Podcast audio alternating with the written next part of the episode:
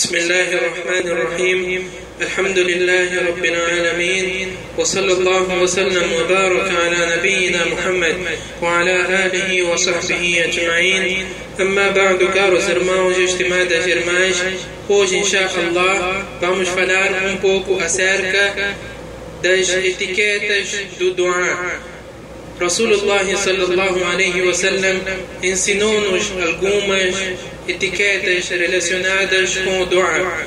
Existem momentos e lugares que a probabilidade de o dua ser aceita é maior. E tudo isso foi dito nos hadiths do profeta sallallahu alaihi wasallam.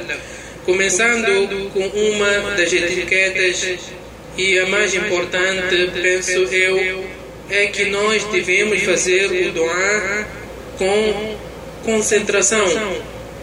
Infelizmente, muitos de nós apenas levantamos as nossas mãos, mas não carregamos conosco o verdadeiro sentimento, aquele sentimento que eu estou a falar diretamente com Allah Ta'ala. E sem dúvida que isso constitui uma das razões de Allah não aceitar ou retardar a aceitação do nosso dua.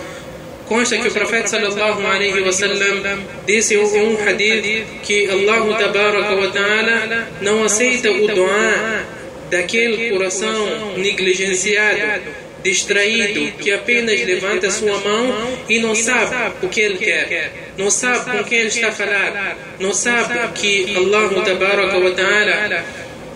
está a ouvir tudo aquilo que ele pede. Por isso, uma das etiquetas bastante importantes que devemos ter em mente ao fazer doa é a concentração. E Allah wa Ta'ala diz: "Ud'u rabbakum tadarruan wa khufya".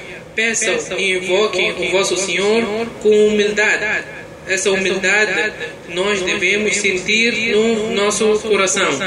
E um dos erros que é cometido durante o doa é que as pessoas, muitas das vezes, quando fazem um doa, sempre dizem Insha'Allah. Por exemplo, dizem que há de passar de classe, Insha'Allah. Há de passar de classe, esse é um doa. Por isso não deve ser dito Insha'Allah. Por isso o profeta sallallahu alaihi wasallam disse quando vocês forem a fazer doa, então façam com a total convicção da sua aceitação e não digam Allahumma gfirli in shi'ta ou Allah perdoa-me se tu quiseres. Inshallah significa se Allah quiser.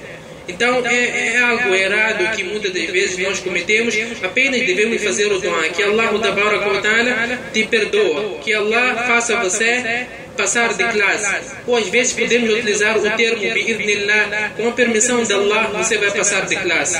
Em vez de utilizarmos o termo inshallah. Inshallah, uh, amanhã iremos dar continuidade deste mesmo capítulo.